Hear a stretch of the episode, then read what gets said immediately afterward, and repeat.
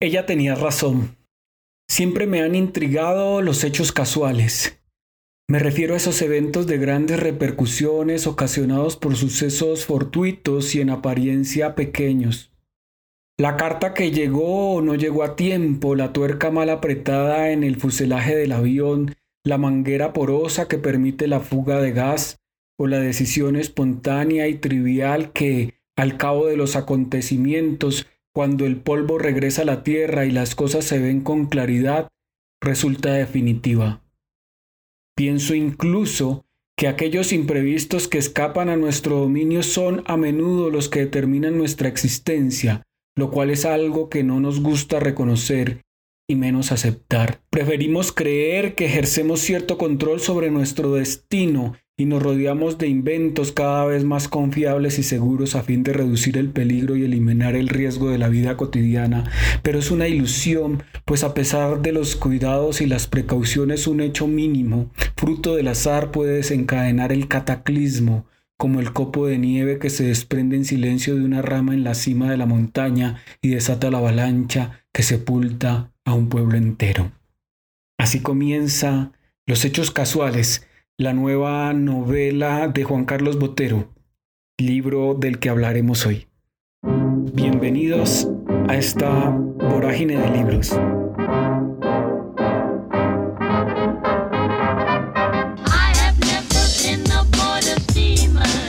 Bienvenidos y bienvenidas a esta vorágine de libros. Este es un podcast sobre la ficción y la no ficción. Un podcast para conversar con escritoras y escritores. Un podcast en el que hablaremos con prosistas, poetas, ensayistas, investigadores y todo aquel que se dedica al oficio de escribir. Un podcast en el que también les contaremos qué estamos leyendo. En suma, este es un podcast para hablar de libros, el mejor invento que la humanidad haya podido crear. Bienvenidos y bienvenidas a esta vorágine de libros. Dirige y conduce Pacho Escobar. Juan Carlos Botero, bienvenido a Vorágine y muchas gracias por estar en esta vorágine de libros. Gracias a ti, Pacho, por esta invitación tan cordial y amable. Estoy muy contento de poder conversar contigo sobre estos temas tan buenos.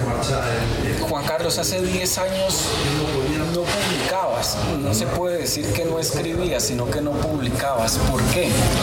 Bueno, publicaba en el periódico, o sea, ha sido un silencio pero relativo. He mantenido la columna durante todo este tiempo en El Espectador. Con respecto a este libro, me demoré bastante tiempo en escribirlo, en adivinar y entender bien la historia que quería contar. Y la terminé en realidad justo cuando comenzó la pandemia como en ese momento no había ninguna posibilidad de sacar el libro, publicarlo, eh, entonces lo que hice fue que aproveché ese tiempo y la reescribí en su totalidad, cosa que me alegra mucho porque esa versión inicial tenía unos, unos temas que no me gustaban del todo, pero esta ya me quedó como la quería escribir, entonces por eso pasaron total como 10 años. Hablemos del argumento de esta novela el argumento son las casualidades. Sin duda. Está, o sea, ¿nuestra vida es llena de casualidades o estamos predestinados a algo? Bueno, esa es una de las grandes preguntas que plantea la novela y yo no aventuro una respuesta. Me acuerdo que el, el gran escritor Kipling decía que el escritor tiene la obligación de ofrecer la fábula pero no la moraleja.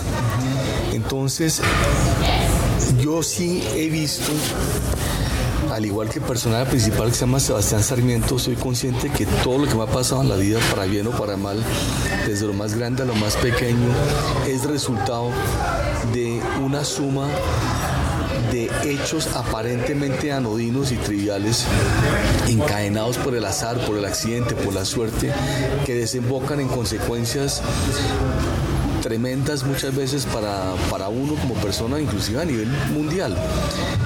Entonces, para mí ese, como bien dices, es el tema. Cómo esas casualidades tienen un efecto determinante en la vida y aunque no queremos reconocer ese factor, lo cierto es que desconocer el azar, el accidente y la suerte, lo improvisto, eh, lo fortuito, es desconocer uno de los factores determinantes de nuestra existencia, lo cual es tremendo. Y eso es lo que yo quería contar en la novela. De pronto, para animar a los lectores, digamos, para tirarles, tirarles la, caña de pescar cuéntanos en tus palabras esa, esa casualidad, una casualidad con la que empieza el libro, que, me gustaría escucharla, la del tipo del ascensor. Sí, eso es un hecho real. Eso eh, verdaderamente ocurrió en Bogotá. A mí lo que me interesa de esta novela es enfocar la mirada en la cadena, porque es impactante para mí comprobar que la cadena de casualidades está compuesta por una serie de eslabones de cada incidente aislado y cada incidente es impactante en su fragilidad, en su delicadeza. Si hubiera ocurrido segundos antes o después, un poquito más allá, un poquito más acá, el resultado final de la cadena sería otro totalmente diferente. En este caso, un señor sale de su oficina en el centro de Bogotá, sale, eh, solicita el ascensor presionando el botón, mientras que él va bajando, inclusive desde antes, mientras que él espera que llegue el ascensor, sin que lo sepa naturalmente, cerca del edificio donde él está, él, un camión dirigido a la Plaza de Toros con las bestias para la, fiesta del domingo, se accidenta, la llanta trasera golpea contra una roca, cae en la calle, se rompe el eje de la transmisión, se, desploma parte de la, de la carrocería del camión y salen las bestias corriendo por la calle, galopando, los toros de Lidia. Uno de esos toros ingresa al edificio, mientras tanto el señor va bajando en el ascensor y cuando se abren las puertas del ascensor, de repente el señor estupefacto se encuentra con la imagen inaudita de un toro de Lidia delante de él y muere corneado dentro del ascensor. Y yo siempre, desde que escuché esa historia hace mucho tiempo, la leí en el periódico, para mí lo intrigante era ver era pensar, era imposible no reflexionar sobre el tema, era cavilando qué habría pasado si el señor se le hubieran caído los papeles y hubiera presionado el botón del ascensor unos segundos antes o después, o si el toro hubiera ingresado en el edificio al lado, o si antes de llegar hubiera resbalado, patinado en la, en la entrada del vestíbulo del edificio y el señor quizá hubiera tenido oportunidad de cerrar las puertas. O sea, nuestra vida depende eso es lo que es impactante, entender que nuestra vida depende no de lo que nos proponemos, sino muchas veces de lo que ignoramos, de esas tonterías que se atraviesan en el camino y que pueden tener consecuencias gigantescas. Y cuento muchas historias en la novela de, hechos históricos grandísimos que han ocurrido de cosas así. Alrededor de eso. Un poco sobre la construcción de la novela. Hay algo que yo siempre en la literatura le llamo lo que le da peso al libro. Y lo que le da peso al libro, para mí siempre es eso que tú te llevas como lector. Cuando vas a un restaurante y dices, no sé, dices por ejemplo, usted sabía que debajo de tal puente se escondió Bolívar tal vez por ahí pudo haber adquirido esa enfermedad que lo mató. esos datos históricos y de contexto para mí siempre son los que le dan peso al libro porque le enseñan a lectura.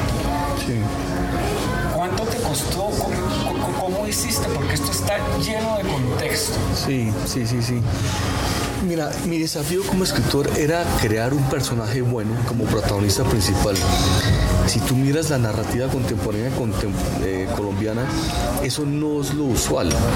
Casi siempre los protagonistas son malvados, criminales, sicarios, asesinos, y eso yo no lo critico. Más aún en esta novela, como sabes, hay más de un malvado pero quería que el personaje principal fuera una buena persona, alguien altruista, un alma buena, un, alma buena, un tipo de buen corazón, qué buena definición, qué buen punto, un alma buena. Pero muy pronto entendí que para que las virtudes de esa persona realmente sobresalieran, tenía que ubicarlo en un contexto realmente abyecto y violento. Porque es muy fácil ser bueno en un lugar y en un momento cuando prevalece el, el bienestar a tu alrededor, cuando prevalece la paz, el orden, la, la civilización. Es más meritorio ser una persona decente y honesta cuando vives un ambiente rodeado de corrupción, de inmoralidad, de violencia. Entonces, ese era el contexto, los 20 años del siglo pasado de Colombia, los primeros 10 de este, pero como tú bien dices, ese contexto había que investigarlo en sus más íntimas minucias y detalles. Entonces, todo lo que cuento está rigurosísimamente investigado todo lo que cuento de Colombia, las grandes tragedias de Colombia, la masacre del Palacio de Justicia, la tragedia de Armero, los atentados del cartel de Medellín, todo el tema del paramilitarismo y, la guerrilla, y también todos los hechos históricos que cuento, la Primera Guerra Mundial, eh, la caída del muro de Berlín, el, el, inicio del movimiento cívico en Estados Unidos por el tema racial con Rosa Parks, porque todos hechos, todos esos hechos tienen primero son fascinantes, pero además tienen dos aspectos que me, que me parecen muy importantes. Primero, todos son resultado de una casualidad, de una cadena de casualidades increíble y todos iluminan la biografía y lo que le sucede al personaje principal. Entonces son de por sí interesantes de leer, pero a la vez nutren la biografía y tienen resonancia, establecen simetrías que me parecen interesantes y paralelos con lo que le sucede al personaje principal. Teniendo en cuenta que tú vives en Estados Unidos hace varios años, ¿por qué decidiste escribir sobre una historia de Colombia? Porque para mí Colombia es una obsesión, es una obsesión. Yo vivo, hago un esfuerzo cotidiano por estar enterado de lo que está pasando. Eh, ahora que hemos hablado antes de iniciar la entrevista, habrás visto que no estoy una persona desconectada en mi realidad, contrario. Para mí Colombia es algo que me, que me duele muchísimo, que celebro muchísimo porque le veo grandes, grandes virtudes y cualidades a este país. Yo creo que la gente cuando está inmerso en la realidad cotidiana a veces no la ve. Pero es un tema que me obsesiona a mí y a toda mi familia. Entonces, uno tiene la obligación de escribir sobre lo que realmente conoce. Y todo esto yo lo viví en carne propia. Entonces, de alguna otra manera, quería yo también exorcizar una serie de experiencias negativas a través de la ficción, pero también quería cosas que tengan veracidad y verosimilitud y eso se da porque lo he vivido en carne propia. Yo sé lo que es el exilio, sé lo que es el secuestro, sé lo que es eh, la muerte violenta, sé lo que es el, eh, sé lo que es y tú lo has vivido con toda ciudad muchas veces que te demores escribiendo un texto por el temblor en los dedos porque sabes que la vida te va en cada maldita palabra que estás escribiendo por las amenazas y demás, por la intolerancia que reina en el país. Entonces, como decía Hemingway, hay que escribir sobre lo que uno conoce y es lo que yo conozco. Yéndonos también por la novela, tú decides que el personaje principal es un tipo con privilegios, también audaz, un tipo con privilegios y un alma buena. Sin embargo, quisiera saber por qué la elección de un tipo rico para ser el personaje principal. Tal vez pues, suena cliché, pero porque los ricos también lloran. ¿o, sí, sí, sí, sí. No tanto porque los ricos también lloran, sino porque el recorrido del personaje, su propia odisea, requería cierto bienestar material para poder hacer las cosas que él hace, los viajes que hace, las inversiones que hace, las donaciones que hace. Muy pronto cuando empecé a escribir la novela, yo tenía claro, son dos personajes. Uno era un profesor de historia vaciado, un tipo sin recursos y demás, ese lo tenía muy claro, pero el otro que fue creciendo en mi mente fue el que se volvió el protagonista principal, porque aunque mi impulso inicial era no escribir sobre un mega millonario, muy pronto entendí que tenía que ser un hombre muy adinerado para poder hacer todas las cosas que hace, simplemente por darle veracidad a su historia. Y además, de alguna manera, conozco también esa parte de la, de la, ¿Sociedad? De la sociedad, la he visto muy, muy de cerca, he sido muy crítico con esa sociedad. Escribí una vez un cuento hace mucho tiempo que se llama La Fiesta, una gran fiesta que toma lugar en una hacienda en, las afueras de Bogotá, de gran esplendor, gran riqueza, gran lujo, y en el momento estelar de la noche, cuando se prenden los fuegos artificiales, uno de los borrachos prende un volador que aterriza dentro de los demás voladores y estalla ese mundo. Y para mí ese cuento siempre fue una metáfora de una sociedad, de una élite que se suicidó, que yo vi con mis propios ojos como una élite por no ejercer su papel de liderazgo en la, sociedad, el pueblo y el país se los llevó por delante y se los llevó, los borró los vientos del carajo por su por ser obsoletos, por ser totalmente superfluos, por no estar propiciando los cambios que la sociedad estaba reclamando en ese momento y se los llevaron por delante. Entonces he sido muy crítico de esa sociedad. Conozco mucha gente que ha tenido el mayor acceso a la, a la cultura de la educación y que sin embargo no es gente ni con empatía, ni con compasión, ni con conciencia, ni cívica, ni mundial, ni nacional. Entonces, de alguna manera me permitía también hacer una visión crítica sobre ese mundo y creo que la novela lo tiene. Y eso me parecía válido porque creo que lo que estamos viviendo hoy en día es ante todo el fracaso, mejor dicho, resultado del fracaso de nuestras élites. Nuestras élites nos han, han fracasado a nuestro alrededor y todo lo que vemos en este país es indicativo de un gran fracaso del Estado y de nuestros gobernantes y de nuestras élites. Se manifiesta en el niño que pide mendigo, el niño mendigo en la calle que pide limosna, el, otro niño que escarba las canecas de basura, en la madre en vera que tira piedras con un niño amarrado a la espalda. Quizá hay que condenar todos esos actos de violencia, lo que quieran, pero no perdamos de vista lo que cada una de esas escenas indica. Refleja profundamente una falla estructural del Estado y de nuestros gobernantes, ¿no? Hay un sentimiento que atraviesa la novela y es la culpa. Ese es el gran sentimiento. Pero ¿cuál es el otro sentimiento? ¿Cuáles son los otros sentimientos que atraviesa la novela? Pues mira, la culpa sí es fundamental porque el personaje principal, en términos individuales, está lastrado por una gran culpa que lo, atormenta porque se siente culpable de haber matado, de ser responsable de la muerte de sus seres más queridos. Pero es heredero de una culpa que yo percibo que todos compartimos en Colombia, que es la culpa colectiva por lo que hemos vivido, visto, que es esta violencia que realmente es diferente tiene una dimensión colosal que no existe en otras partes del mundo. Quisiéramos creer que es normal, quisiéramos creer que es fruto de una serie de individuos puntuales que cometen atrocidades, un grupo paramilitares, unos narcotraficantes, unos guerrilleros. No, no. Para que ocurra algo de este tamaño se requiere una participación enorme de parte de la sociedad en diferentes tipos y grados de participación. Unos porque aplauden y fomentan la violencia, otros porque la callan y la minimizan, otras porque la silencian, otras porque la niegan. Entonces, para mí siempre un ejemplo que me parece muy valioso es la Alemania. Y lo cuento en la novela. Durante mucho tiempo se creía que los centros de los grandes centros de los campos de las muertes de, la Segunda Guerra Mundial en Alemania, pues eran unos lugares aislados, muy pocos. La gente recordaba Treblinka, Auschwitz, Buchenwald y demás, pero algo que no realmente no involucraba al resto de la población. Pues ya sabemos que no eran dos o tres campos, eran más de 42.500. Entonces, para que ocurra ese es un gran dato en la novela. Es una cosa impresionante porque fíjate lo que se requiere para que algo así exista. Los materiales de construcción que hay que transportar, el eh, la, comunicación de tuberías de agua, electricidad, gas, etcétera. O sea, todo requiere de una participación ciudadana enorme. Entonces, por acción u omisión, la gente participó en ese horror y por eso Alemania no dos o tres oficiales del nazismo.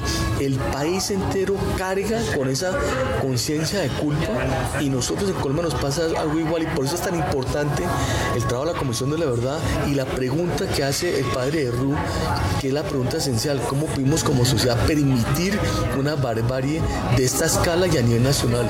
Yo creo que ese es el tema fundamental de la novela, ¿no? Y tú como escritor lograste exorcizar algunas culpas a través de la novela más que culpas, vivencias que me tenían atormentado sin ser consciente de ellos, ¿sabes? ¿Lo fuiste a la hora de la escritura?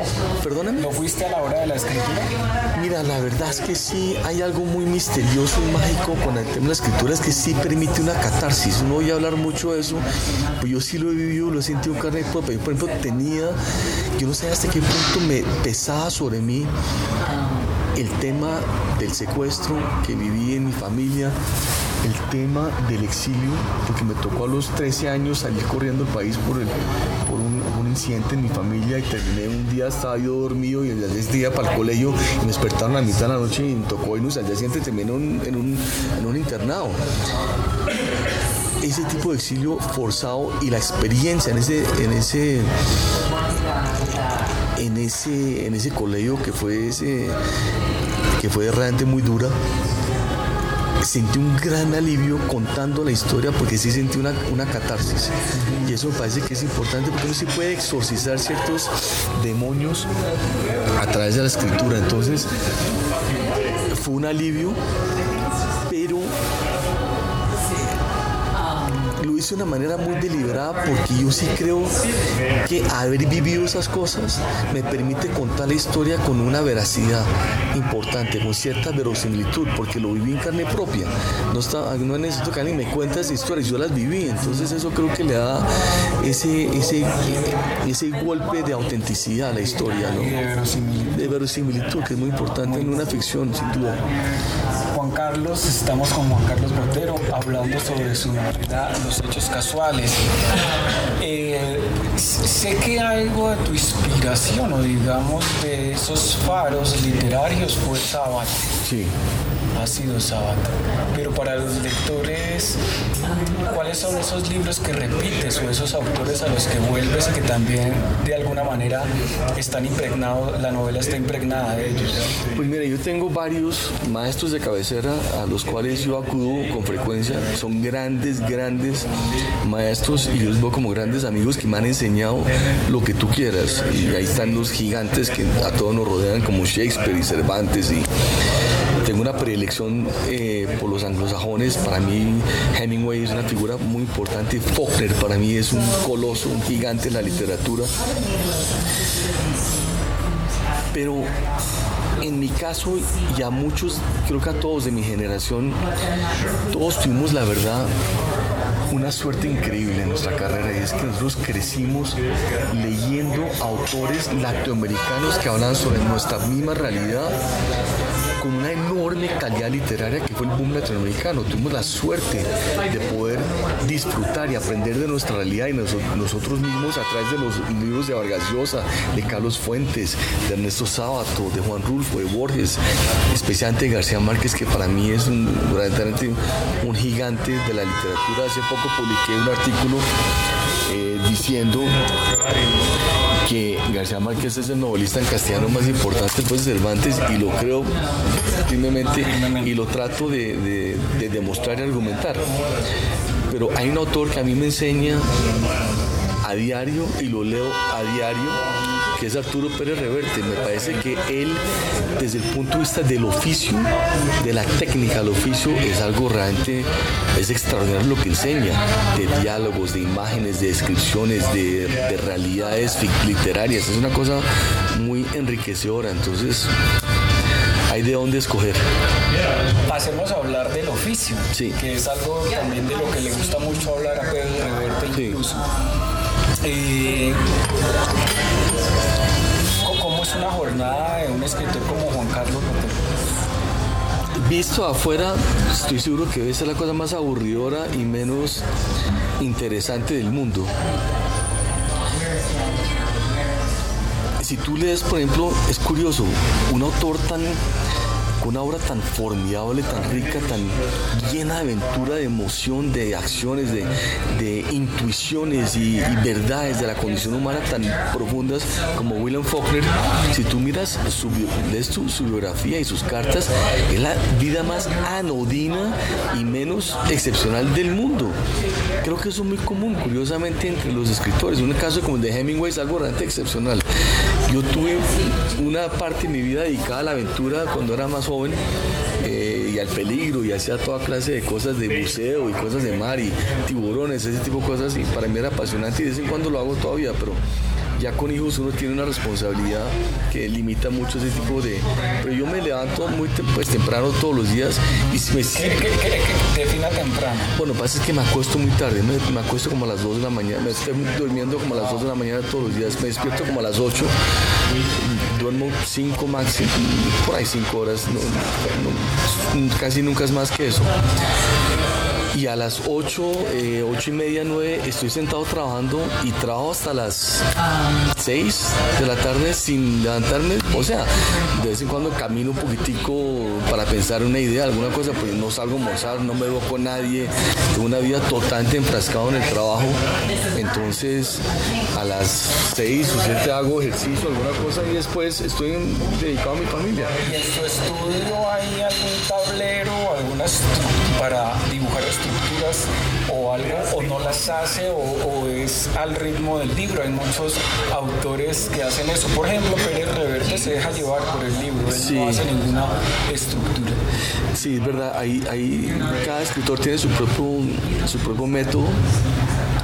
Eh, en una época, en otro lugar, tenía un tablero que me ayudó muchísimo. En este, en este momento no lo tengo.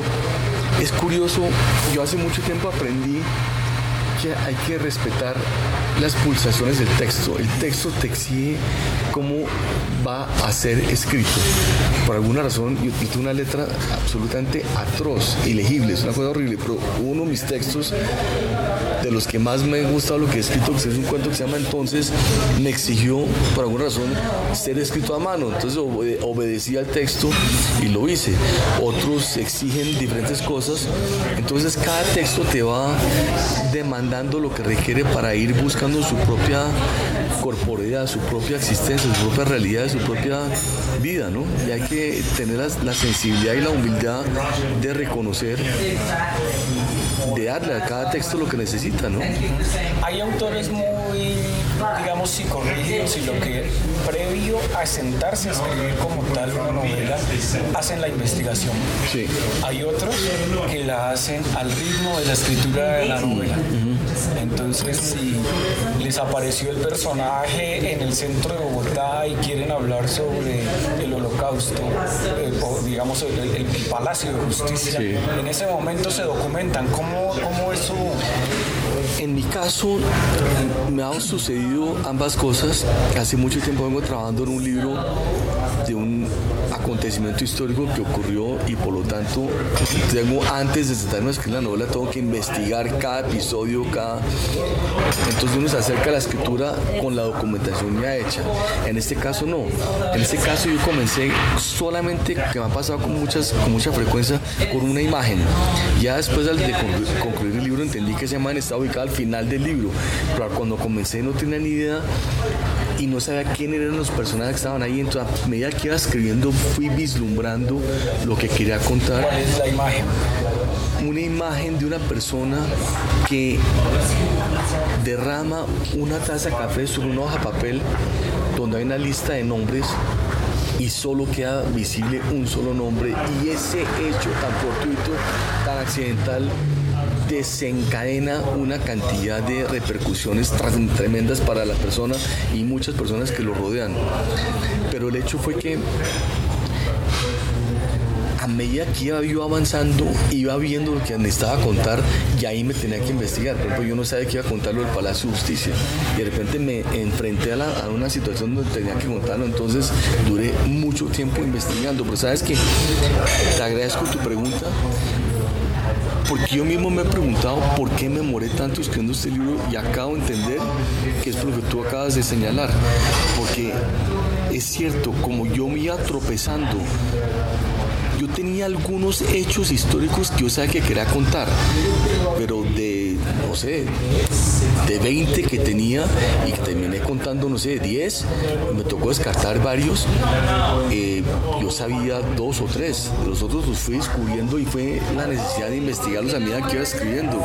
Te agradezco esa pregunta. Maravilloso. Los nombres, ¿cómo defines los nombres en, en, tu novela mm. en tus novelas? Yo lucho mucho con eso, ¿sabes? Es, la gran lucha. Es una gran lucha. Y siempre he admirado y envidiado el, el recurso que tenía Juan Rulfo para escribir sus libros, que era acudir a los cementerios y encontrar los nombres de las lápidas. En una obra como la de Rulfo, eso es total. García Márquez la hacía con los, con los directorios telefónicos. Así es. En el caso de Rulfo era. Y, y, que pasa es que los va escribiendo en, unas servilletas cuando se le aparecen. Sí. En el caso de Rulfo, fíjate que es totalmente coherente con su mundo hacer ese tipo de. En el caso mío, yo no podría hacer eso. Mi mundo no tiene nada que ver con el de Rulfo. Entonces, en el caso mío, curiosamente yo empiezo a escuchar unas voces, la cosa más extraña, que se van como que van madurando en mi cabeza, que son las voces de los personajes y cuando tengo la voz ya más clara empiezo a vislumbrar el nombre. Y algunas veces es un, nombre que quiero rendir cierto homenaje a unos amigos. Tengo un gran amigo que se llama Roberto, quería que él se nombrara. Tengo otro amigo muy, muy querido que es Mario Mendoza, quería que tuviera su apellido, Mario Mendoza. Tengo un gran amigo que se llama Juan Manuel, otro tipo de apellido de la Torre, entonces un hijo Juan Manuel de la Torre. Entonces, de alguna manera hay ese deseo de rendir cierto homenaje, pero a la vez hay el tema de la sonoridad es muy importante. Para mí, este, este personaje que se llama Sebastián Sarmiento me gustaba ante todo como suena el nombre. Hay cierta, no sé, poesía, consonancia, hay, algo ahí que me gustaba, entonces por eso me quedé con ese nombre. Claro, de hecho, por ejemplo, Caparrós, Caparrós es una persona que cuando escribe crónica incluso, eh, los, párrafos, los párrafos son, eh, tienen que ser 13. Eh, si hay cacofonía, los borra claro, porque tal vez la literatura tiene que sonar a canto. Total, total. Y por eso quizá yo no, estuve en contra o nunca critiqué que a Bob Dylan le dieran el, el Nobel porque es, son historias cantadas. Sí, claro. ¿no? Es, un poco literatura. Y además historias que riman. Que riman. Contar historia que rime me parece un mérito increíble, realmente asombroso. ¿Qué está leyendo ahora? Es que me quedo pensando en, tu observación y es cierto, cada uno tiene sus... Fíjate que nosotros somos todos herederos de Flaubert. Flaubert la musicalidad, la prosa era algo tan importante que él inclusive para él una frase no estaba bien escrita hasta que no incorporara bien el contenido, bien la idea, pero ante todo que sonara bien. Por eso él recitaba sus frases, él salía a caminar y leía en voz alta lo que escribía y tenía que sonar bien. Y si no había esa musicalidad que él estaba buscando la frase, la idea no estaba bien comunicada. Para mí me pasa algo algo parecido, me estoy comparando con Flaubert, nada menos. No, obviamente no desde el punto de la calidad, pero el punto es que para mí la prosa es muy importante, muy importante, soy muy riguroso en la, en la construcción de una prosa que sea transparente, que sea elegante, que no sea vulgar, que inclusive contando historias violentas o sexuales o lo que sea, la vulgaridad en mi caso no está permitida me parece que tiene que haber cierto refinamiento, una elegancia en la prosa y eso es algo que creo que se aprecia. Entonces, para responder a tu pregunta que estoy leyendo ahorita, bueno, estoy, sigo, ahorita estoy enfrascado. Eh, quisiera desprenderme de Pérez Reverte, pero el problema es que como publica tanto, cuando termino un ya obtiene otro, entonces estoy, estoy terminando el italiano ahorita y, y, ya tengo ya comprado su próxima novela que es Revolución. Tengo una gran, una gran, un gran deseo de leerla disfruté muchísimo, muchísimo eh, Línea de Fuego de él. Me pareció un libro monumental de la guerra civil y un libro que pareció extraordinario porque es un tratado sobre el liderazgo entre las personas. Es Sidi, el del Cid Campeador de él, que es un libro increíble que pueda pasar, que tenga esa riqueza narrativa que puede pasar de temas tan diferentes del medioevo español a la guerra civil, a la revolución mexicana y lo haga con esa naturalidad, con ese profesionalismo, lo admiro mucho. Y de hecho en la, en la en, te cuenta que para, por ejemplo, para uno de sus libros, para poder escribir, creo que no sé, 10 páginas. Tuvo que conseguir una armadura, ponerse la armadura y escribir con la armadura para sentir el peso de la armadura. Claro, claro. Es que, es fantástico. Es que en el caso él, todo lo que cuenta tiene una gran veracidad, porque además no olvidemos que aunque la experiencia no sea idéntica, la vivencia puede ser análoga. Entonces, aunque él una persona que vivió las guerras, él sabe lo que es eso porque fue reportero de guerra durante, durante, décadas. Entonces, eso es una intuición muy importante de él y es una intuición que tuvo Camus para escribir La peste, porque aunque no, y eso lo contaba García Márquez, aunque él no, no vivió el medio eh, en Francia con la peste, naturalmente sí vivió el mismo terror de sentir quién va a caer que es el próximo que va a caer y lo vivió él a través de la resistencia en París, cuando sus colegas eran cazados como conejos por los nazis, y él vivió ese terror. Entonces lo que él cuenta, aunque la experiencia sea diferente en apariencia, la vivencia es similar. Y algo pasa también con esta novela, hay muchas experiencias que aunque no sean idénticas a las que ocurrieron en la realidad, porque viví algo similar y análogo me permite, yo creo que inyectarle veracidad a esa historia, yo creo. Muchas gracias Juan Carlos por esta entrevista. Se nos pasaron 30 minutos volando. Eh, hablamos de la novela Los Hechos Casuales de Juan Carlos Botero, eh, publicada por la editorial Alfaguara. Muchas gracias Juan Carlos. Pacho, gracias a ti. Qué buena Qué buena entrevista y te agradezco mucho tus preguntas que me abrieron los ojos en temas tan invaliosos. Te lo agradezco muchísimo. Muchas gracias. Este es un podcast de Vorágine, Periodismo Contracorriente, una producción de Ricardo Mendivil. En la producción sonora, Carlos Sanabria. Locución, Camila Gómez.